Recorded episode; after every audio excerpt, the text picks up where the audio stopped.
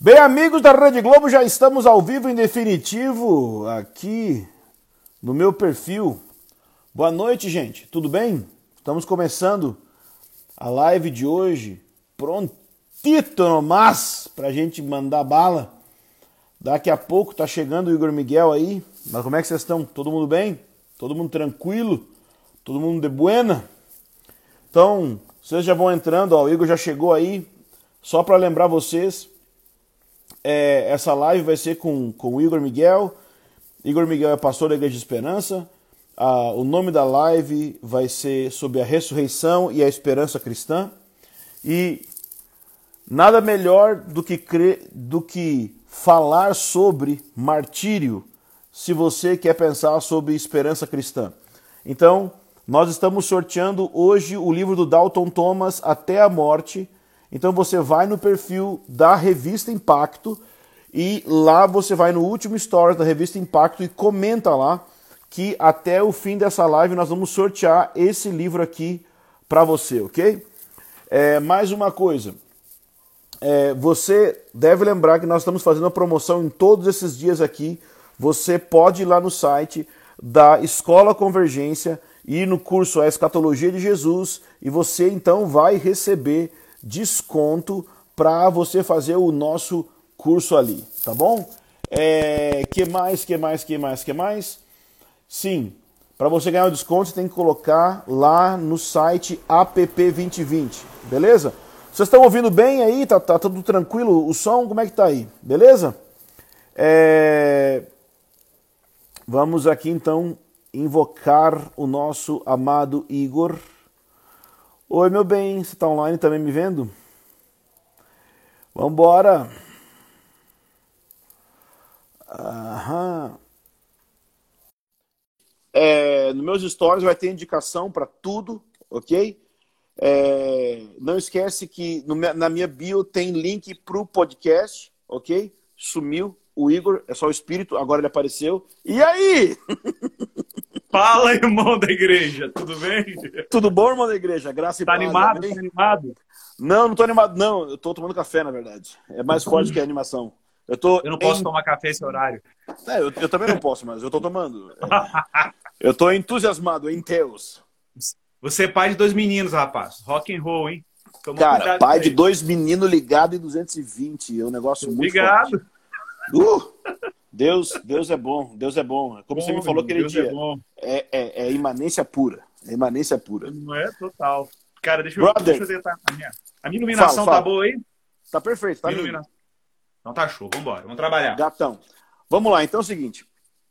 É, esse nosso podcast, esse nosso podcast, essa nossa live, eu não tô aqui tanto para colocar a minha opinião sobre as coisas. Eu quero mais gerar uma plataforma para ah, mas eu tento, eu tento não fazer isso. Eu quero gerar uma plataforma que meus amigos falem. Então, o que eu quero fazer? Eu quero perguntar para você e deixar você falar e, e, e, te cortar, tipo Fausto Silva, ô louco meu! E aí falar mais um pouco e tal, e perguntar mais um pouco. Então, Vambora. bora, vamos nisso. Então, ressurreição e esperança cristã. Igor, Fechou. meu querido amigo, define para mim, em, em poucas palavras, o que é esperança cristã? O que significa isso aí?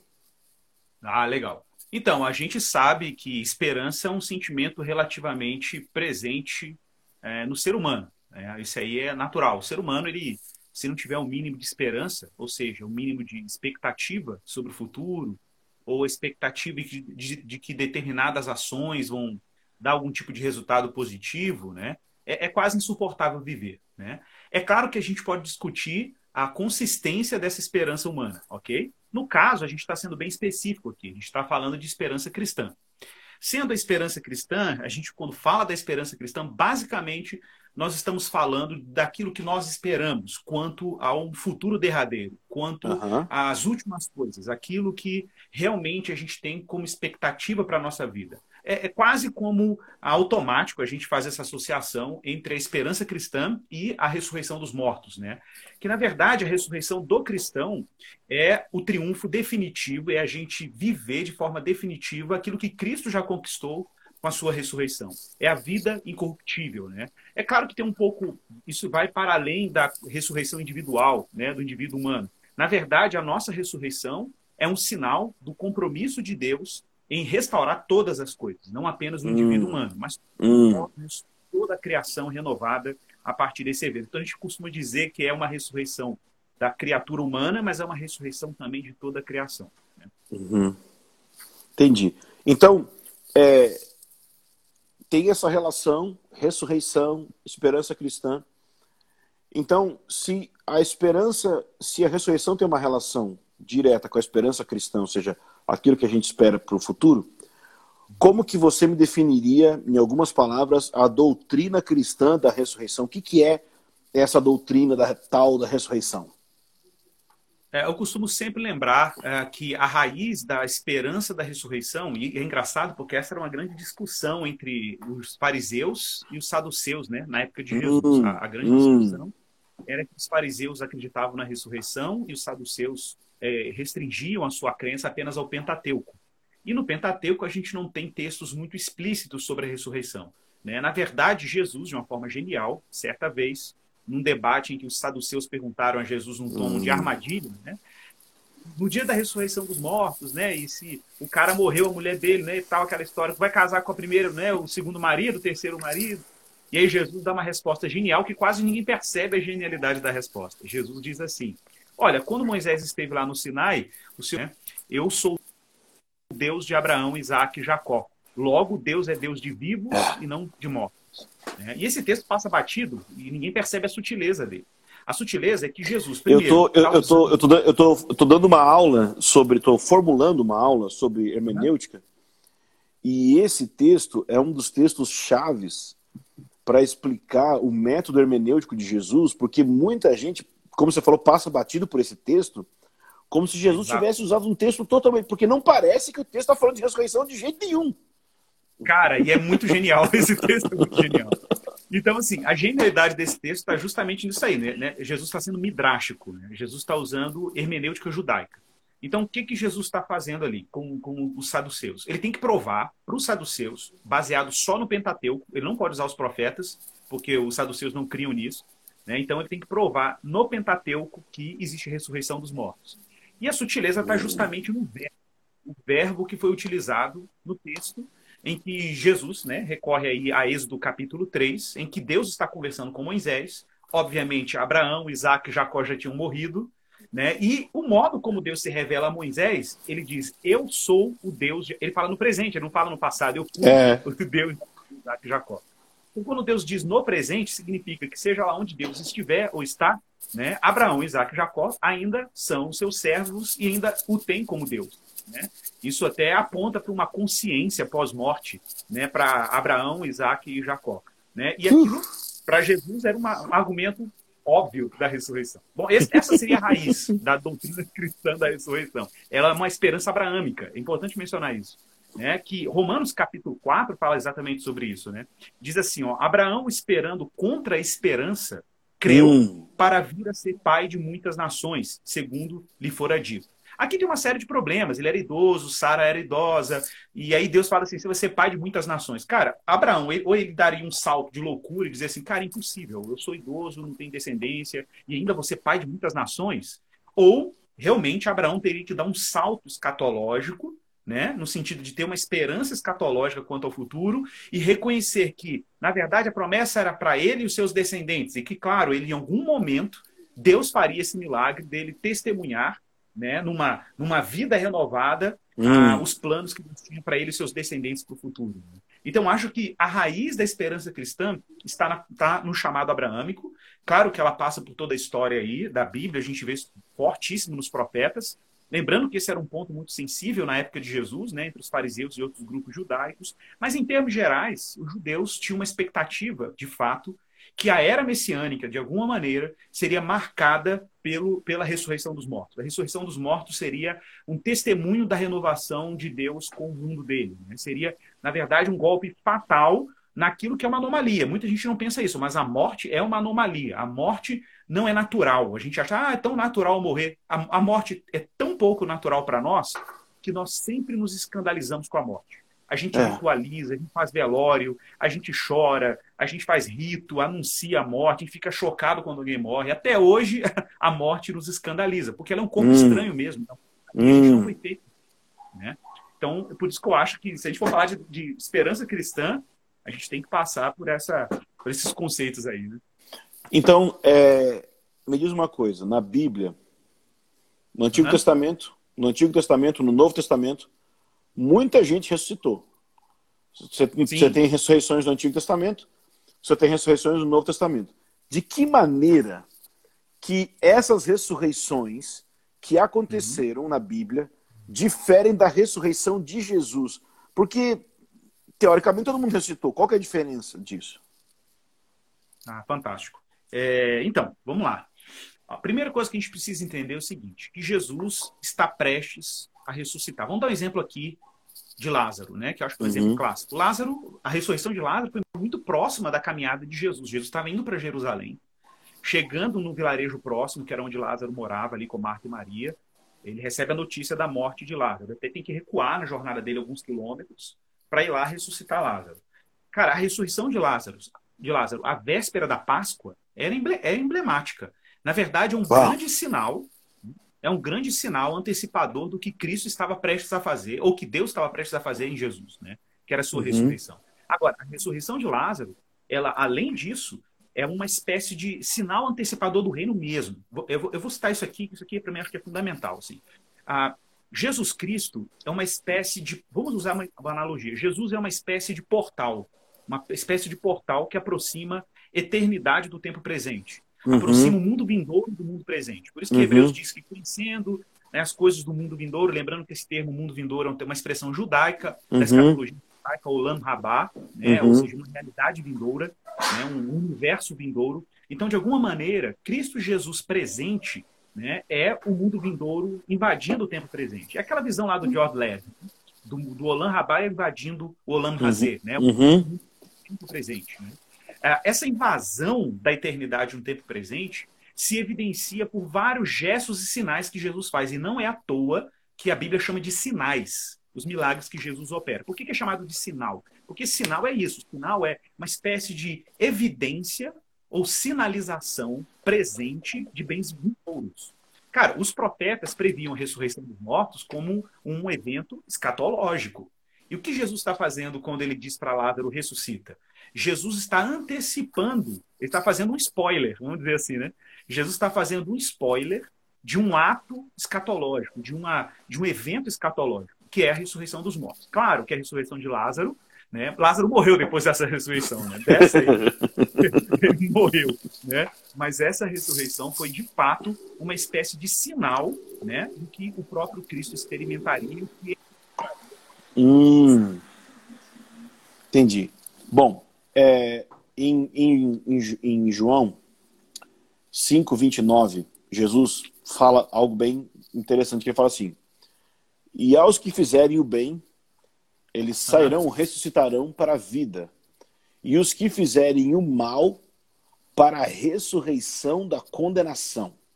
Hum. Então, eu fico, quando eu leio esse versículo, eu fico me perguntando o seguinte: pensar que os justos vão ressuscitar é uma coisa é, maravilhosa.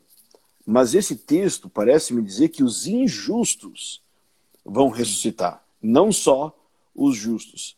Então, é. minha questão é: Deus vai literalmente dar corpos ressurretos para os injustos e lançar eles com corpos que não morrem mais no, na condenação, no, no lago de fogo, não sei o nome certo, eles vão estar consciente e fisicamente vivos para sempre? Como é que é isso? Pois, cara, isso é tenso, né, cara? Pergunta tensa. Você também cada um. Velho, eu vou te falar. Mas vamos lá. Ó, vamos cascar esse, esse abacaxi. Primeiro, a gente tem uma profecia que é explícita do Antigo Testamento, Daniel, capítulo 12, é, verso, verso 2, eu acho, que diz que nos últimos dias uns ressuscitariam para a glória eterna e outros hum. para a vergonha eterna. Hum. Então, a gente tem um fundamento aí nos profetas, que fala sobre essa dupla né, é, ressurreição. Um outro texto interessante também, é, se eu não salvo engano, eu acho que é em Apocalipse. Apocalipse, não sei se é o capítulo 20. hum. Apocalipse, verso 6, hum. fala que um dia a, o mar devolverá os seus mortos. É. E é, e é, bem nas vésperas do grande tribunal, do grande juízo final aí, né? O juízo derradeiro. Eu sei que tem uma discussão sobre os tribunais, tipos de tribunais. Eu tenho uma percepção mais simples sobre isso. Então, na minha percepção. É, é, é Apocalipse 20, versículo 13, né? Bom, é, de, ah. desde, o versículo, desde o versículo 1, é, desde o versículo ah, 12, fala: Viu os mortos, grandes e pequenos, isso, em pé diante do trono. Abriram-se alguns livros. Então abriu-se outro livro, o livro da vida e os mortos foram julgados pelas coisas que estavam escritas no livro segundo suas obras. E o mar entregou os mortos que nele havia. E a morte e o além entregaram também os mortos que nele havia. E eles foram julgados, cada um segundo as suas obras. Cara, eu acho isso extraordinário. Porque assim, muita gente fica assim, cara, peraí, mas a salvação não é pela graça? Como é que o julgamento é pelas obras? Sim, o julgamento é pelas obras. A gente tem que deixar isso claro. Né? Inclusive, é, é, são essas obras que darão testemunho se a gente estava em Cristo ou não. É, é. é esse que é o ponto. A salvação é pela graça, mediante a fé, pela obra de Jesus, mas o julgamento, ele vai ser um julgamento em cima das obras. Lembrando hum. que as obras que o cristão faz, de acordo com Efésios capítulo 2, né, o verso 10 lá, é, essas obras são obras que o Senhor de antemão preparou para que andássemos nelas. Então, essas hum. obras dão um testemunho externo, exterior, do que aconteceu interiormente ou na nossa existência foi obra de Cristo. Então, hum. tem um problema aqui. A questão é com quais obras eu chego e com quais obras aqueles que não estão em Cristo chegam diante de Deus. Essa é a questão. Agora, para que as pessoas se apresentem corpo diante de Deus, e, e outro texto, cara, que eu lembrei aqui, 2 Coríntios 5,10, velho. Fala assim: hum. porque importa que todos nós compareçamos perante o tribunal de Cristo, para que cada um receba segundo bem ou mal que tiver feito por meio do corpo. Observe, é. por meio é. do corpo. Ora, se o corpo tem que estar presente como instrumento que operou as obras, sejam boas ou más, né? Então é necessário uma ressurreição universal, cara. É necessário Uau. uma ressurreição universal dos santos e dos não santos, né? Do joio e do trigo, dos justos e dos injustos, para que sejam de fato, né, julgados ali por Deus. Claro, alguém poderia dizer assim, Igor, mas qual é que seria aí a, será que Deus não está sendo perverso? Antes de eu falar disso, eu quero só mencionar o batismo de fogo lá de, de João, que é muito polêmico, né?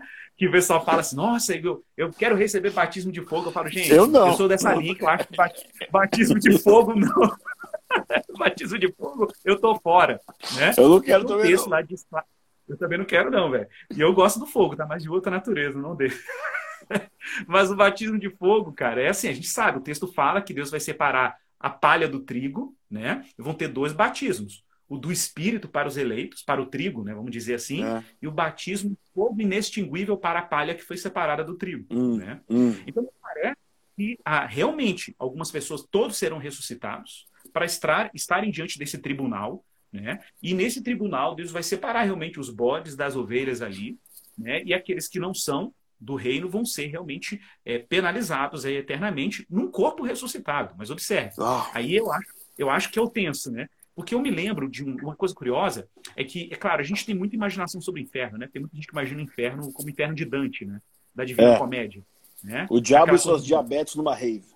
Cara, exatamente, cara. O diabo como gestor do inferno, né, velho? Tipo assim, é, como se o inferno é. fosse para ele também. O texto bíblico é claro, né? O inferno é pro diabo e seus anjos também, né? É, é então divina, é um lugar de condenação. É, divina comédia. Não, tem um monte de crente que acredita que tá o diabo com o caldeirão comemorando. Oh. Opa, chegou mais uma alma, né? Aquela coisa toda. Então, no final das contas, a gente sabe que isso é uma viagem, claro.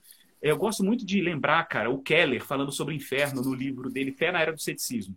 Uhum. Ah, o Keller descreve o inferno como. Ele fala assim, gente, é claro que a linguagem de fogo não é uma linguagem que a gente pode tratar de forma literal, até porque Apocalipse exige esse cuidado, né?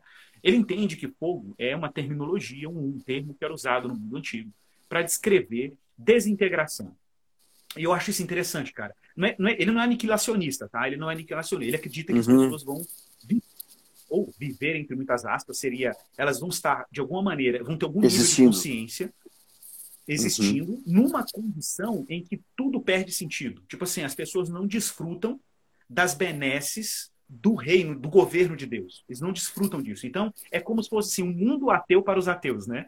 É, é uhum. é, um mundo ateu para os ateus é o quê? Porque ser ateu num mundo que Deus governa né, que desfruta dos benefícios do governo de Deus, é muito cômodo, né? É muito cômodo.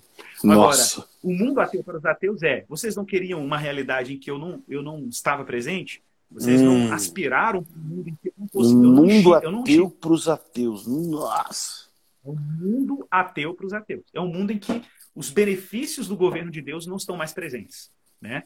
Não estão mais presentes. Cara, seja lá o que for, isso é o inferno, entendeu? seja lá o que for isso, isso é o inferno. Estou sendo ah. irônico aqui, mas desculpa. Não, mas é com certeza, com certeza. É, cara, em Apocalipse 20 diz assim, versículo 6. Ah. Bem-aventurado e santo aquele que tem parte na primeira ressurreição. Ah. Sobre esses não tem poder a segunda morte. Então, primeira pergunta sobre isso. O que, que é essa tal de primeira ressurreição? E a cavalo vem junto a pergunta: se tem primeira, tem segunda? E na sequência, o que, que é a segunda morte? São três perguntas. O que, que é a primeira ressurreição? Uhum. Se primeira implica em segunda? Uhum. E o que, que é a segunda morte? Uhum. Excelente. Então, bom, aí vão as discussões escatológicas, mas eu vou falar a minha percepção naturalmente. Né? Então, o que eu entendo é o seguinte: a primeira ressurreição é, é, é para mim, é a ressurreição que acontece com a parousia, né, com a vinda de Cristo. Eu acho que, para mim, isso é, olhando os textos bíblicos, me parece um pouco óbvio. que O primeiro evento de ressurreição está na linguagem de Paulo, né, quando ele fala das primícias do que, dos que dormem. Ou seja, os primeiros que vão ressuscitar. Claro, Cristo é o primeiro, logo depois as primícias. Né? Para mim, as primícias é uma linguagem da colheita, né, da festa das primícias. Então, hum. é o primeiro fruto né, da ressurreição. Ah, eu acredito que se existe uma segunda ressurreição, essa segunda ressurreição, para mim, pensando na linguagem de Daniel, é a ressurreição dos injustos. A primeira hum. ressurreição é a ressurreição dos santos, e a segunda ressurreição é a ressurreição dos ímpios, né, que serão colhidos aí também para esse julgamento. Então, as primícias, aqueles que são realmente frutos preciosos uhum. da terra, são os eleitos. Né? E aqueles que chegam depois são os restolhos, vamos dizer assim, são os que chegam diante de Cristo sem as obras de Cristo, né? vamos dizer assim. Então, para mim, é uma ordem cronológica, sabe? Primeira ressurreição e segunda ressurreição, e uma ordem também de prioridade, né? Daqueles que chegam como os eleitos e aqueles que chegam como os não eleitos. Vamos dizer, para mim, é uma explicação, pode ser provisória, de primeira e segunda ressurreição. Você falou depois pode de ser, primeira. Pode ser provisória, muito bom. Eu tenho, eu tenho um conhecido que escreveu ah. alguns livros de escatologia, que a gente gosta muito de ler, e semana passada ele postou um vídeo que ele estava mudando de posição acerca de uma passagem bem importante da escatologia. Deu uma balada no nosso mundo, mas eu achei muito bom porque ele foi humilde. Ele disse, ó. E eu fui consultar os livros dele e eu percebi que toda vez que ele falava daquela passagem, ele era muito humilde na colocação dele. Ele não era. Então eu gostei que você falou. Pelo menos a minha explicação até agora. Muito perfeito. Agora, o que, que é essa segunda eu, morte? Isso, isso. Vamos lá. Então, para mim, a segunda morte é a morte eterna. É, a, é, o que a Bíblia chama de essa morte eterna. É primeira morte é a morte biológica, é a morte, é, é, eventualmente, exceto se tiver parousia, né? É a morte que nos acometerá, acomete a humanidade. Essa é a primeira morte. E a segunda morte é a morte eterna. É a condenação eterna mesmo. É, eu acho que, olhando para o mapa escatológico da Bíblia, eu, vou, eu navego por aí. Tá. É, a gente está chegando quase na metade da live, mas eu queria, é, então, é, só mais uma perguntinha dessas assim, porque o meu objetivo aqui é que você solte o verbo do que você tem para falar sobre a esperança e a ressurreição. Mas como eu sei que é, não sei se é o evangélico ou se é o brasileiro, mas eu sei que tem uma ignorância muito grande quanto à escatologia no Brasil, fruto, por um lado, de, de um escapismo, uma teologia escapista que se criaram com muito medo, com muita. Né? E algumas pessoas pegam o Pedro e vai para o outro lado e entra num triunfalismo, num, num extremo de não perceber futuro na profecia e tal. Então, por causa disso, acaba que eu, eu faço perguntas bem básicas, porque eu sei que tem um, um, um, um, campo de pessoas que querem entender essas coisas e não fazem a mínima ideia, nem pastor nenhum às vezes responde. Mas eu quero que você solte o verbo daquilo que você pensa. A última pergunta, que no, que o que, que você pensa? Porque Paulo diz assim, ele usa uma expressão várias vezes em Coríntios, em Tessalonicenses, ele usa a expressão sobre aqueles que dormem. Uhum. É, que, que basicamente é uma expressão sobre quem está morto. Quem está morto. Uhum. Mas muita gente vai ler uma passagem dessa sobre aqueles que dormem e vai então desenvolver uma doutrina que nós chamaríamos de o sono da alma. Ou seja, que aqueles que morreram entre o momento que eles estão mortos, que eles morreram né, fisicamente aqui, e o momento que eles vão ressuscitar na volta de Jesus, eles estão dormindo. Então, minha pergunta uhum. é: onde e como estão aqueles que morreram, pelo menos aqueles que morreram em Cristo? Não estamos nem entrando no mérito daqueles que não morreram em Cristo. Mas Tudo aqueles bem. que morreram em Cristo, como e onde eles estão? Cara, eu acho que eu já conversei sobre isso com você uma vez, cara. Eu tenho uma hipótese. E eu, nossa, cara, eu tô aqui totalmente numa liberdade escatológica, tá, gente? Uh, solta, solta eu tenho uma hipótese, eu já conversei com vários colegas sobre isso. E eu já fiz algumas leituras. Por exemplo, vou dar um exemplo aqui de um livro. Estou até com ele aqui do meu lado, que eu li ele hoje à tarde aqui para lembrar, porque eu sabia que essa pergunta ia chegar em algum momento. Então, esse livro aqui, ó, o livro do John Cooper, uh, não sei quantos que já ouviram falar dele. Body, é, Soul é, and the Everlasting Life. É, é. Cara, esse livro é um livro sobre dicotomia, tricotomia, antropologia, sobre corpo, estágio intermediário, é uma mega discussão. Eu, eu tenho no meu Kindle ele, você que me indicou, amo. Cara, é uma boa obra. E, ah, por exemplo, vou dar um exemplo dele, que é um cara que fala sobre esse, esse assunto. Ele compara várias teorias, é, não só sobre isso, mas sobre a constituição mesmo do, do, ser humano. Então, ele chega até a conclusão no final de que o ser humano é, é um, ele acredita num, ele é uma, como é que ele chama? Ele chama de um dualismo holístico. É, e tem uma outra expressão que ele usa agora que não estou lembrando, que é o que ele chega à conclusão de que o ser humano ele tem uma dualidade, sim, ele é. tem corpo e alma o corpo e espírito, ele fala que ele não, ele não crê em corpo, alma e espírito, ele crê em corpo e uma metafísica, né? uma coisa metafísica. Uhum. E ele crê que existe uma, uma, uma totalidade, apesar dessa, dessa distinção. Ele não vê isso como separados, mas ele percebe que esses dois, apesar de serem distintos, fazem parte de uma totalidade, por isso se chama de holístico. Ele está tentando ser muito fiel é, é, a alguns. É, é minha, é, é, minha, é minha percepção também. Exato, eu, eu não exato. acho que fazer, fazer aquela, aquela divisão fechada que eu uhum. aprendi assim no pentecostalismo, né? Da espírito, alma e corpo, espírito, alma e corpo. Eu, é, eu era bem watchmaníaco, né? É, eu tô na alma agora, secar, né? eu tô no espírito. É. Exato. É, mas eu sei que tem o nomismo, que é aquele de é, um então só, que... né? Eu, eu, eu, é. eu, eu, eu, queria ser nomista no sentido assim, é, na prática, eu acho que eu sou nomista, ou seja, uhum. eu não me, eu não, na maneira prática, eu não enxergo as coisas separadas. Mas, obviamente. É porque você é holista. Você é holista, isso, na verdade. É, é um aspecto holístico. Então, mas se a gente for teorizar, por assim dizer, ou falar do texto bíblico, é obviamente que tem o externo e interno, o visível e o invisível, então não tem como dizer que não tem as duas coisas, né? Uhum. Mas eu tenho uma hipótese, cara. Inclusive, olha que engraçado. Quando eu li o N.T. Wright, o Surpreendido pela Esperança, eu me lembro que o N.T. Wright tinha uma preocupação muito grande de falar. Lembra aquela expressão que ele usava? Vida depois da vida, depois da morte, né? que é, dá um bug no cérebro, mas tem um sentido. É porque para ele, antes da ressurreição, existe o estágio intermediário. Isso também tem no dispensacionalismo, a gente vê isso em algumas correntes teológicas, em que o momento que a pessoa morre e até o momento da ressurreição existe um intervalo em que essa pessoa fica na esperança ali. Na esperança não, esper, esperando realmente o, o, o escatom, né, o, a parousia, para poder ressuscitar. Eu, pessoalmente, eu pessoalmente, ainda mais com os conhecimentos que a gente tem hoje sobre como que tempo e espaço são coisas relativas, eu tenho uma hipótese. E essa hipótese nasceu justamente dessa frase que eu citei no início da nossa conversa aqui. Eu, eu sou Deus de Abraão, Isaac e Jacó. Ora, hum. se Deus diz eu sou, ok? Seja lá onde Abraão e Isaac estão. Onde que eles estão? Eles estão como alma?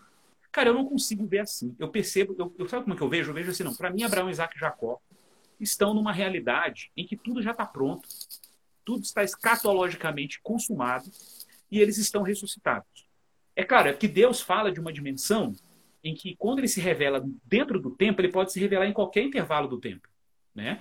Mas se você inverte a, a, percepção, eu sei que isso é complexo, mas se você inverte a percepção, é, é, para Deus estar no escatom, ou estar no tempo presente, ou, no, ou na criação, isso é indiferente, ok? É, então, isso é uma percepção minha. Vou dar outro exemplo. Transfiguração do monte. Na transfiguração do monte, na minha percepção, não são fantasmas que apareceram ali. O que aconteceu uhum. ali foi o quê? Jesus, de, por alguma razão, por alguma, um evento da, da, da, da glória de Deus, ele, ele é como se a realidade eterna e a realidade temporal tivesse como se tivesse uma cortina se abrindo. Um overlap. E aí né? Jesus, Jesus pula para dentro da dimensão eterna e parece que Moisés e Elias, e, e, o texto fala que Jesus está transfigurado. Transfigurado em quê? Em que condição que ele está transfigurado? Ele ficou mais fantasmagórico? Não. Tá, ele está tá em outra forma. Para mim, ele está na forma do Cristo ressuscitado, conversando com Abraão, com, com Moisés e Elias, que também estão ressuscitados, ok? E ali está tudo certo, ali está tudo consumado, a ressurreição é uma realidade. Então, eu não acho que eles estão no estágio intermediário. Eu acho que eles estão no escatom. Eles estão numa nova realidade redimida. Eles estão para onde os santos estão caminhando. Só que a relação de tempo e espaço depois que você morre muda completamente. Então, é, é na minha percepção, eu acho que um cristão, quando morre, ele está com o Senhor. Ele não vai para um lugar intermediário, descansar, esperando as coisas acontecerem.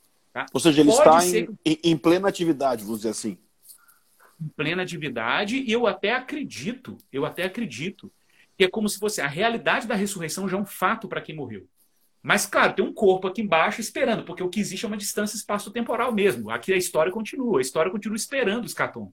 Né? Mas para quem já foi, morreu, né, é, a pessoa ela desperta para a realidade escatológica, ela, ela desperta para um novo céu e nova terra, para uma nova realidade. Hum, eu não sei. Hum. Ah, será que eu, quando eu morrer, eu acordar e abrir os olhos? Porque para mim, olha que louco, porque para quem está aqui, o que você. Pensa assim, pensa na lógica. Uma pessoa que crê que quando ela morre, ela vai estar com o Senhor no novo céu e nova terra. Vou dar um exemplo. Ou no reino messiânico, não importa. Mas ela morre hoje, e aí ela. Quem está de fora olhando fala assim: não, ela, ela não morreu, ela está dormindo. Quem é. olha de fora, ok? Ela Sim. está dormindo. Porque o que é dormir? Ela está dormindo para acordar numa outra realidade. Né? Para quem está aqui, é uma pessoa dormindo. Para quem morreu, ela está acordando para uma realidade hum. em que, de repente, sabe, quando ela abre os olhos nessa realidade, ela já está vendo Cristo voltando. Vendo Cristo voltando. Entendeu? Então, uhum, de alguma uhum. maneira, ela, ela é alocada para essa realidade da parousia de Cristo, entendeu? Uhum, então, você uhum. morre na expectativa da vinda. Você morre na expectativa de já ver o seu Senhor vindo em glória. Porque, lembrando, a gente tem um lapso espaço-temporal que é totalmente é viável. A prova, para mim, para mim, a prova disso, ou a evidência disso, que seria mais uma palavra mais modesta, a evidência disso é. Tem outros textos, tá? Ladrão da cruz. Por exemplo, paraíso. Para muita gente, aquele termo paraíso do ladrão da cruz, hoje estarás comigo no paraíso, é uma referência ao estágio intermediário. Eu até achei surpreendente o N.T. Wright concordar com isso. Por quê? Porque o termo pardes, na linguagem judaica, pardes, paraíso, é um, um termo utilizado para o mundo vindouro, para o Olam Rabá. Não é um Ou para o Jardim do Éden. Hã? Ou para o Jardim, do Éden, exatamente. Que está lá na Nova Jerusalém, a árvore é. da vida está lá, é. etc. Então, assim, eu confesso que eu sou muito inclinado a isso, sabe? Inclinado a entender que quando nós morremos, Deus encurta a relação espaço-temporal e a gente se desperta para a realidade escatológica. Assim. E não acho que a gente fique esperando nada. Eu acho que não faz nem sentido muito esperar as coisas nessa dimensão, como se, tá bom, vamos ficar aqui esperando lá embaixo as coisas acontecerem. Não, cara, a nossa relação com o tempo é, é diferente. É, é, é um ano é, é, mil anos, é como um dia, um dia é como mil anos. Eu não sei se a gente pode tratar as coisas assim, sabe? Tipo, tá, lá a gente está esperando enquanto as coisas se desenrolam aqui. Uhum. eu, eu, não estou dizendo que lá não que a relação com o tempo é alterada, é diferente. Então, a, uhum. eu não uhum. sei se Sim. mártires morreram. Que caso aquela coisa assim, ah, para ficar esperando alguma coisa acontecer. Não, acho que eles morriam na esperança. Eles morriam na esperança, assim, morriam na expectativa de morrer lucro. Vou morrer para estar com o meu Senhor, novos céus e nova terra, e corpo ressuscitado, entendeu? Cara, quem está aqui está esperando, mas para quem foi já encontra o evento acontecendo, o grande final, entendeu? Então, é então me diz uma coisa. É, baseado nisso tudo que a gente pensou, é, ou seja, toda essa realidade que é, que é a ressurreição. Sim. Eu queria que você sentisse livre para soltar o verbo agora, porque eu te chamei exatamente por causa desse momento agora. Eu queria que você, eu queria que você é, falasse para gente para essas 2.650 pessoas que te ouvem agora. Como... Tem mais aqui para mim. Quase 3 é mil. mesmo? como que a ressurreição ela molda a nossa vida hoje ou como Legal. que a esperança futura Legal. molda o meu comportamento, o meu discipulado, a vida da igreja hoje. Ou seja, o que, que é esperança hoje e o que, que é ressurreição hoje? É isso que eu quero te ouvir. Vamos Cara, lá. Fantástico, fantástico. Assim, a gente precisa deixar claro que seres humanos não tem jeito. Seres humanos são movidos por, uma, por algum tipo de esperança. É isso que tem que estar claro. Cara, se o ser humano tem tipo, ele fala assim, cara, eu não tenho nenhuma esperança quanto à vinda futura. Para mim, eu vou morrer igual um cachorro e acabou. Ok, isso é uma visão sobre o futuro. Então, mas para onde que ele canaliza a esperança dele? Ele vai canalizar a esperança dele então para o tempo presente. Comamos e bebamos, porque amanhã morreremos. Que amanhã morreremos. Se você for um reencarnacionista, né, você acreditar em re, revivência e reencarnação, você vai ter uma relação com o seu tempo presente também completamente diferente. Por exemplo, um reencarnacionista é geralmente um gnóstico, um tipo de gnóstico, porque ele olha para o corpo, olha para a matéria como uma prisão né? uma prisão para a existência. Então, todo o esforço dele é para se libertar da matéria, porque se libertar da matéria, isso tem raízes lá em Platão. Quem leu Fédon de Platão, a morte de Sócrates, né? a discussão de Sócrates, é, inclusive com seus discípulos, né? quando ele foi condenado à morte com a cicuta, era sobre exatamente se ele, ele reencarnaria ou se ele seria absorvido né? Pela, pelo universal. Essa era a discussão. A discussão, então, era que a alma está aprisionada para se libertar da matéria. Cara, isso, isso não é a visão de mundo cristã de futuro. A visão judaico-cristã de futuro é de uma recuperação da criação, porque ela é boa. Então, Gênesis deixa claro isso: Deus criou hum. tudo é bom. Romanos hum. capítulo 8 fala que a criação a um só tempo geme e suporta angústias até agora, aguardando o quê? Aguardando a revelação dos filhos de Deus, que também gemem em seus íntimos, aguardando a redenção do seu próprio corpo. Né? Então, observe, a ressurreição aqui ela é microcósmica, ou seja, a ressurreição do indivíduo, e é macrocósmica, né? a ressurreição é, da, de toda a criação. Então, observe, na minha percepção, quando um cristão entende que Cristo venceu a morte, cara, pensa isso na cabeça dos discípulos, pensa, cara, que mudança de. O, o, o, o Wright chama isso de dissonância cognitiva, ele teve um uhum. circuito. Porque pensa assim, o cara Cara, é todo o temor que os discípulos tinham até aquele momento. Medo da morte, medo do Império Romano, medo de César, medo de Pilatos, medo de Herodes. A espada, né? O medo, o medo de ser crucificado igual Jesus. E, cara, e de repente, Jesus dá um golpe profundo naquilo uh. que seria o instrumento de controle político de todo o Império Romano. E é isso que Jesus fez. Cara, o cara, o cara no outro dia ele tava assim, velho, se, se, Jesus venceu a morte, acabou. Eu não tenho que temer império, não tenho que temer medo, finito, nada. Nada. Eu, eu, cara, a pessoa fala assim, vou te crucificar. Os caras riam. Né? Eu, vou, eu vou te torturar e te matar. Os caras falam assim, beleza. Tipo assim, beleza. Cara, o que, que é isso que faz com que discípulos quase que debocham da cara da morte? Né? Oh. É porque Cristo, Cristo ressuscitou no meio da história. Cara, isso é para mim é um negócio absurdo. Ele ressuscitou no meio da história ele trouxe o mundo vindouro para o tempo presente. E agora, o, o, cristão que se conecta com isso, ele não olha para o mundo mais como um desesperado. Vou dar um exemplo. Cara, o que, que são as nossas cidades modernas? Os nossos projetos culturais? Todos eles são baseados no medo da morte. Pensa hum. nas nossas cidades. As cidades são construídas, tá? Pensa nos, nos mecanismos de segurança pública, pensa nos, na, na arquitetura, pensa, sabe, assim, pensa na lógica de funcionamento da nossa civilização. Nossa civilização é uma civilização baseada no desespero. A gente quer esticar ao máximo a experiência da vida, a gente quer dar o máximo de longevidade. O que, que a gente chama de civilização é basicamente uma resposta ao medo da morte. Agora vem Jesus e fala: Eu estou aqui, gente, eu ressuscitei. Cara, cara, isso significa simplesmente uma coisa: que Deus está inaugurando um novo mundo. Deus está inaugurando ah. um mundo que a pedra fundamental não é o desespero, a pedra hum. fundamental é a esperança. Hum. É, a, é, a, imortalidade. É a imortalidade. Então, isso ah. abre um horizonte sem precedentes. Cara, eu vou citar para você aqui um trecho de Irineu de Lyon, para a sua alegria. Ei! Escatologia do segundo século. Hum. Segundo século. Sinto cheiro linhagem, de coisa linda. Da linhagem joanina. Olha que interessante o que Irineu de Lyon, lembrando que Irineu foi discípulo de Policarpo, e Policarpo foi discípulo do apóstolo João, Policarpo, o Marte. Deixa eu contar um negócio. Carol contou ah. pro é, Carol tá bolando um jeito de, de contar a história da igreja para as crianças. Ela quer fazer um livro de história da igreja para as crianças. E ela contou ontem a história do Policarpo pro Miguel. Não deu Nossa. certo, porque quando, quando explicou do martírio, ela achou que ia ficar legal, mas ele, ele morreu. Ele... Aí, temos que fazer um fine tuning em como explicar a história para as crianças. Ah, meu Deus, e agora? Ela falou assim: tá vai, com vai Jesus, vendo. ele vai reinar oh. e tal.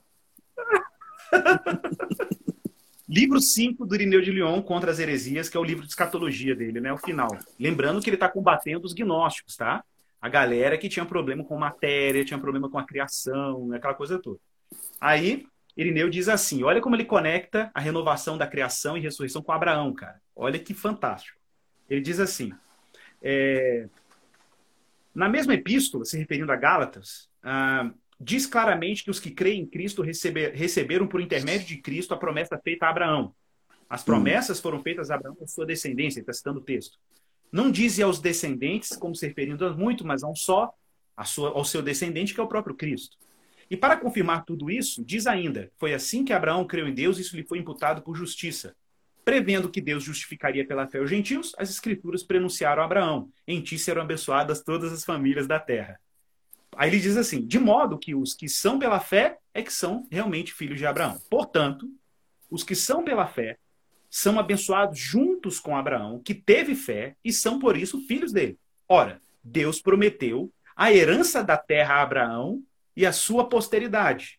Mas se nem Abraão nem a sua posteridade, que são os justificados pela fé, recebem agora a herança na terra, eles um dia hão de receber na ressurreição dos justos, porque Deus é verdadeiro e estável em todas as coisas. E é por isso que o Senhor dizia: Bem-aventurados os mansos, porque herdarão a terra. Irineu Leão, irmão!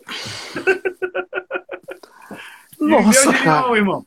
Irineu falando da renovação de toda a terra, de toda a criação, como uma resposta à promessa a Abraão, porque foi nas bem-aventuranças. Bem-aventurados os mansos, porque herdarão a terra. Olha, Citando o Salmo 118 tem... e tal. Exato, exato. Então, cara, olha aí, aí eu vou me aproximar agora de novo do que eu acho que o N.T. Wright. Eu, o único problema que eu tenho com o N.T. Wright é que às vezes usa um tom inovista nas, nas coisas dele. Eu estou lendo aqui um teólogo que diz, diz o que ele já está dizendo agora, sei lá, segundo século depois de Cristo. Né? Então, enfim. Mas assim, a noção de que Deus está renovando a criação como um alto compromisso com, com o que ele fez, e que ele fez isso a partir da ressurreição de Cristo, a ressurreição dos santos e assim por diante, torna tudo muito impressionante. Cara, pensa que o maior tratado de Paulo sobre a ressurreição, 1 Coríntios, capítulo 15, 58 versículos dedicados ao tema da ressurreição. Hum. Você vê como era um tema importante. E Paulo já começa bem claro dizendo: se Cristo não ressuscitou, vá embora para casa. Versão atualizadíssima. Né? Fecha a igreja. É. Porque se a ressurreição não for um fato, e se não for baseada em testemunho, né, a gente está brincando de religião. Ah, mas ele depois ele faz, é o cara que está sendo irônico. Então ele vai e diz assim: portanto, se Cristo ressuscitou, versão atualizadíssima, sai de baixo. Hum. sai de baixo. Entendeu? Porque Deus está assumindo as rédeas da história. E aí Paulo vai desenvolvendo o que é a ressurreição dos mortos. Chega numa altura que ele vai descrever o corpo do homem ressuscitado. Né? E ele vai dizer: é necessário que esse corpo corruptível, ou seja, um corpo que se deteriora, seja revestido de incorruptibilidade. O problema é que muito cristão acha que corpo incorruptível é uma alma penada. Né? É uma alma penada, é um espírito, é um espectro. Cara, corpo espiritual isso, porque... é, um, é, um, é fantasminha. Né? é um corpo espiritual, né? Cara, eu acho isso legal, porque quando Jesus aparece na versão de Lucas, se eu não salvo engano, é na versão de Lucas, quando Jesus aparece na casa que os discípulos estavam trancapeados lá, com medo da, né, com rumores que ele tinha ressuscitado, que as mulheres disseram e tal. E aí Jesus aparece, né? a aparição de Jesus é tão assustadora para os discípulos, e, e ali é uma dissonância mesmo, né? Porque de repente Jesus aparece e abre a porta. Eles tomam um susto e o texto diz assim: a única versão é de Lucas. Tom, e eles tomaram um grande susto por pensar em ser um espírito. E eu acho curioso como até hoje tem muito crente que é meio espírita, né? Quando, fala, quando a gente fala da ressurreição, né? É. Até hoje, quando você fala assim, Cristo ressuscitado, o cara vê um espírito igual os discípulos. Não, Jesus ainda brinca. Vocês já viram espírito de carne e osso? Aí Jesus é. fala: vamos fazer assim, já que vocês estão meio duvidando, me dá um peixe aí, me dá alguma coisa para comer. Aí Jesus, Jesus ainda come, porque aí comer, espírito comer demais, né, velho? Então, Jesus está deixando claro que a ressurreição é palpável. É palpável. Então, o corpo físico é revestido de incorruptibilidade. Paulo, quando diz assim, porque Cristo comprou o vosso corpo com alto preço, Portanto, hum. agora glorificai a Deus o vosso corpo. No corpo, Cara, é. devolve a dignidade do corpo, a ressurreição devolve a integralidade da vida, a ressurreição muda a minha percepção de atuação no mundo presente, porque eu não olho para a minha vida agora como se ela fosse ser interrompida, não. Eu olho para a minha vida agora como parte já de um processo contínuo. Cara, isso é muito louco, porque pensa assim, cara, eu não sou alguém que simplesmente vai ressuscitar. Eu já estou vivendo como ressuscitado, como ressurreto. Não. É essa a linguagem de Paulo em Romanos 8, da novidade de vida, né? É hum. que a hum. minha vida agora, no presente, tem que corresponder a uma realidade. Qual é a realidade? Eu sou um ressuscitado. A minha cova abrir é uma questão de tempo. A cova do, do Baso abrir é só uma questão cronológica, porque hum. nós já vivemos uma realidade que dá testemunho de que nós não somos desesperados, mas que somos hum. como Abraão, que andava confiante, né? confiante que era só uma questão de tempo. Era só uma questão de tempo. Entendeu? Então, acho que essa é uma grande mudança de paradigma. Então, cara, isso muda a forma como eu educo, como eu trabalho, como eu. Porque eu sou casado, porque eu cuido de filho, por quê? Qual é a conclusão de Paulo? Para encerrar esse pedaço. Conclusão de Paulo em 1 Coríntios 15. Final do tratado dele, verso 58. Depois que Paulo fala tudo, faz aquela anatomia da ressurreição, Paulo conclui dizendo assim: Tudo isso eu vos digo para que o vosso trabalho não seja em vão no Senhor. Cara, isso para mim fecha. Por quê? Por quê? Porque se vão ressuscitar e as coisas que eu faço em Cristo ressuscitam comigo de alguma maneira, e como que eu, eu levanto essa hipótese? Porque Cristo ressuscita com as chagas, né? Hum. As chagas não as chagas não são apagadas porque tudo que Cristo fez, o registro do que ele fez com o seu corpo para a glória de Deus, ressuscitou com ele. Então, seja lá o que for que fizermos, né, agora no tempo presente, né, há de ressuscitar com Cristo no mundo vindouro. Né, de alguma maneira. Vamos plantar eu, árvore, vamos Por isso que eu quero cuidar bem do meu casamento para ele durar para a era vindoura. Calma, não. Oh, calma, aleluia. Calma. ó, ó a camisa que eu tô aqui, ó. Ó a camisa. É isso aí. Lembrando a galera que amanhã eu vou sortear uma camiseta dessa, dessa marca. Para quem não sabe que camiseta vale, daí, vale que, é, que tem essa aqui também aqui, ó. É, é, da nossa, é da nossa marca daqui de Montemor, do Ortodox. Então, quem não sabe, Fique sabendo, entre no site da ortodoxa.com.br, é, ponto quê? Ponto .com só, né? É. é ortodoxa.com.br para comprar, é para comprar as camisetas lá, tá, tá vendendo lá. E, e amanhã a gente vai sortear uma camiseta para a galera aqui, hein? Então fiquem ligados. Mila, tem como a gente sortear o livro? Sim. É, Gente, esse livro aqui, eu falei antes, falar de novo, que quem venceu o medo da morte se dedica a missões e não tem medo do martírio. Então, esse livro aqui, Até a Morte, do Dalton Thomas, é maravilhoso, porque ele fala exatamente dessa relação entre a obra missionária, a maturidade da igreja e a perspectiva de Marte. É uma coisa que não está muito na moda hoje, né? O que, é... que, você é. acha, Igor? Falar de martírio.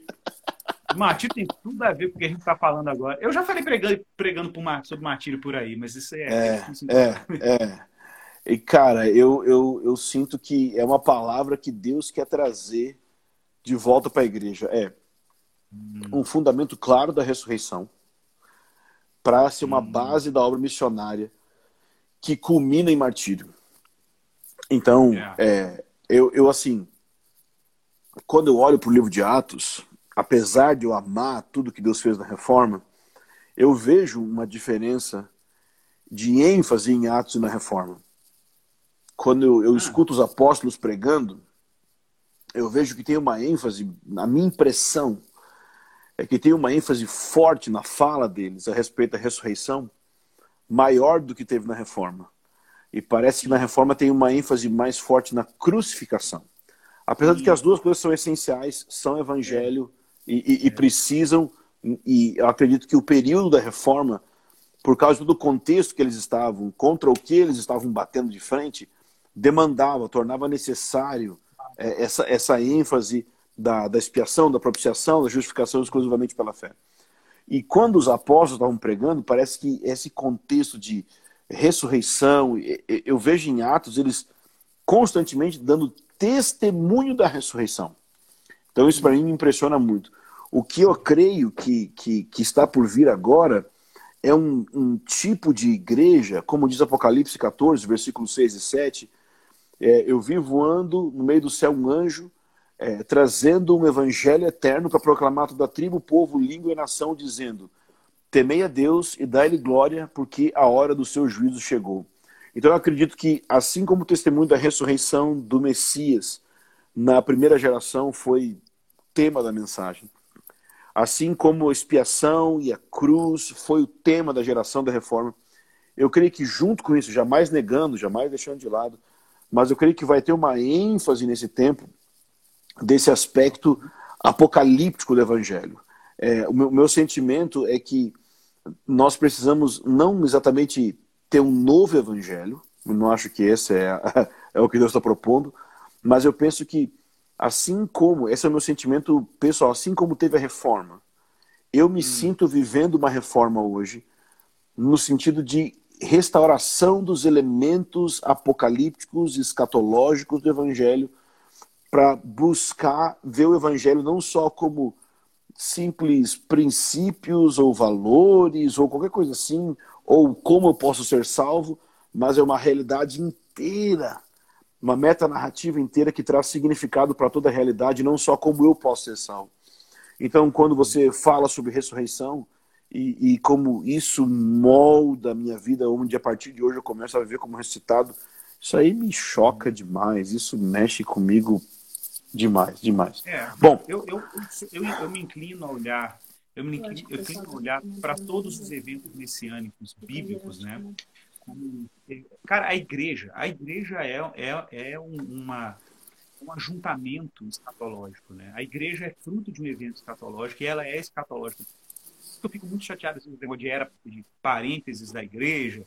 Parece que é um período de ato escatológico, né? É, a igreja é escatológica por natureza. A, uhum. a, a, a atuação igreja é muito escatológico. Então, assim, sem dúvida, eu acho que a gente precisa recuperar essa, essas noções, sabe? Eu, não somente esse tema, né? O tema da ressurreição, a própria noção do reino de Deus, eu acho que é um tema que é. tem que estar sempre voltando, tem que estar sempre voltando. É, a noção de governo, né? A gente está até agora acompanhando os debates estão voltando é, eu, eu, eu, eu, acho que uma coisa que, que pega muito é que, assim, tem toda uma ênfase bem negativa bem calcular a data da volta de Jesus e, e, e é. não vou me envolver com a cultura e tal. E essa ênfase é, queima o filme. E na verdade eu, eu, vou, eu comecei a fazer essas lives aqui nesse período e comecei a fazer outras no YouTube por causa disso. Porque como eu sou de uma inclinação, de, de uma orientação escatológica mais futurista, acaba que eu posso ser jogado nesse mesmo campo de sabe? Uhum. Aquele ultra-sionista que marca data da volta de Jesus, escapista, super C.I. Scofield e tudo mais, e Darby. Então, e, e, eu vejo que o brasileiro, principalmente o pentecostal e o carismático, eu tenho contato, ele facilmente adere a esses pensamentos. Então, quando começaram a falar de coronavírus, todo mundo, nossa, é o fim dos tempos. E eu digo, gente, peraí, peraí, muito, muita calma nessa hora. E aí eu comecei a soltar drops e depois mais porções, porções maiores sobre escatologia. E eu comecei a perceber que as pessoas vibram. Elas amam, elas, elas ficam vivas quando, quando você fala disso, quando você fala com equilíbrio, quando você não fala uma coisa assim, tipo um, um, um, um simples. Porque o que aconteceu foi aquilo que eu falei no início. Tinha um escapismo tremendo. Um escapismo terrível na igreja. E o meu mundo é mais um mundo pentecostal carismático. Então, a partir dos anos 90, ali com Peter Wagner, com toda a galera do, do movimento apostólico, teve uma, uma curva para o outro lado de é, é, é, ah, triunfalismo. Então, hoje, muita gente que eu vou falar, ela, ela já está para esse outro lado. Ela, tá, ela, não, isso aí não tem nada a ver. O negócio é os sete montes, o negócio é dominar a sociedade. E, inclusive, confundem eu tentei explicar isso num vídeo. Eles confundem a, o, o pensamento caipiriano, o pensamento do neocalvinismo holandês e das esferas de soberania com os sete montes. Eu sei onde é que foi que fizeram essa confusão. Eu tenho um vídeo que eu tento explicar sobre isso, sem querer xingar ninguém, mas eu explico. É muito, muito errado o que as pessoas fazem. Tipo, sai de um extremo e vai para o outro. Então tem gente que está queimando o filme marcando a data da volta de Jesus. Eu recebi áudio de sujeito, assim, do cara marcando agora, esses tempos. E recebi um e-mail de um, de um pastor seríssimo do Brasil que marcou Nossa. a data da volta de Jesus. Já ele e eu tenho escrito tudo. Eu fiquei, gente, eu não acredito. Um, caras que vida inteira pregaram sério, a vida inteira foram sério. Vai chegando no fim da vida, no fim do ministério, os caras estão marcando a data da volta de Jesus, sério. Eu fico impressionado, cara. Eu fico impressionado. Que orar pra gente não cair nessas estupidezes. É, diz que Lutero fez isso, né? É, é, só que o Wesley acho que fez também. Só que os dois foram muito inteligentes, porque eles marcaram a data da volta de Jesus para depois da morte deles. Então, né, gente... você tem que marcar para uns 200 anos depois que você morrer. Quem vai que você errou, cara, tá tranquilidade. Igor, Deus por favor, a gente tem mais cinco minutos. Eu queria que você deixasse um recado para a galera do que você está fazendo, de onde eles podem te encontrar, onde tá eles podem te seguir. Fala aí. Tá Não, vocês podem, as pessoas podem nos acompanhar aí nas redes sociais. É só botar aí qualquer qualquer uma das redes é Igor Pensar. É Facebook Igor Pensar, Twitter Igor Pensar e Instagram Igor Pensar. E o nosso canal Teologia Artesanal, que está paradinho, de a gente põe uns vídeos lá, mas dá para acompanhar algumas coisas, tem vídeos bons, assim, mas o pessoal gosta. Eu e, amo o seu canal. Ah, ah, eu tenho que ter carinho de voltar a fazer, produzir conteúdo. Mas é porque é muito trabalho, cara. A igreja consome muita gente. É rock and roll demais. Mas vamos chegar lá, nós vamos chegar lá. Mas é isso, pessoal. É um prazer enorme estar aqui. Eu agradeço demais o carinho. Ângelo, você sabe que eu tenho um carinho muito grande por você. Eu mando um beijo para Carol, o Arlindo, essa equipe maravilhosa que vocês são. Ah, o livro tá lindo e maravilhoso. Chegou aqui para mim, ó. No evento Chegou? Gente, Aí, eu tenho um livro escrito junto com o Miguel. Um eu, sou eu, eu sou uma pessoa superior. Ah, que isso, meu irmão. A gente está em casa, a gente está junto e misturado ali. Mas é, foi muito bom, cara. Me sinto muito honrado de estar aqui com vocês. Uma alegria muito grande, com certeza. Que bom, que bom. Glória a Deus. Mila, quem ganhou o sorteio? Bruno, Bruno Barreto Borges. Então, ó, Bruno Barreto Borges, você ganhou o livro do é, Dalton Thomas. Se deu bem aí, mano. A gente vai entrar em contato com você, viu? Igor, cara, valeu, velho. Tamo Muito bom. obrigado por, por me receber, por me ouvir, por vir falar aqui na minha, na minha casa. Muito agradeço. Ah, obrigado, Luciano tá Cabo Frio. Um beijo pro Luciano, um beijo pro Everson, o pessoal da minha terra. Cabo Frio. Não, é isso. A galera ó, aqui, cara. Viu ó, eu quero mandar um abraço pros meus amigos aqui, os pastores de BH, pastores centrais no Evangelho é... de BH. Um beijo pra vocês, ó. Vocês são lindos também. Amo, essa turma é muito boa. pessoal da Esperança, Só gente claro. de Deus. Só gente de Deus. Ah, e o nosso canal também é na Igreja Esperança, gente. Quem quiser seguir, temos uma série é. de sermões lá muito boas. Pode seguir Igreja Esperança no YouTube. Chega mais. Sigo, sigo o Labri também. Gente, só tem, se vocês querem conteúdo, os caras que eu mais escuto em termos de palavra no Brasil são esses caras aí. Igor Miguel, Guilherme Carvalho. Então, gente, escutem eles, ok? Galera, se Valeu. vocês quiserem, entrem no site da nossa é, escola e, e ganhe lá o desconto EP 2020, é, perdão, BP 2020 para ganhar o desconto do nosso curso. É, a live vai ficar gravada, daqui a pouco vai estar no Spotify, vai estar no YouTube já já, ok? Então quem tiver afim, é, vai ter sorteio do Ortodoxo amanhã. Não esqueça de entrar no Frontier Alliance International, bote aí na sua busca do Google, do aplicativo, você vai ganhar o aplicativo, vai baixar o aplicativo da FAI, e vai poder ver os melhores conteúdos de escatologia e de missões, alto nível. O autor Dalton Thomas é o líder desse ministério. Então, gente, falou. Leia! Perguntaram qual o nome, perguntaram qual o nome do livro. É, Contra as heresias. Irineu de Lyon. Eu vou postar lá no, no grupo para a galera ouvir. Valeu, Falou, velho. Deus abençoe. Tamo junto. Um abração.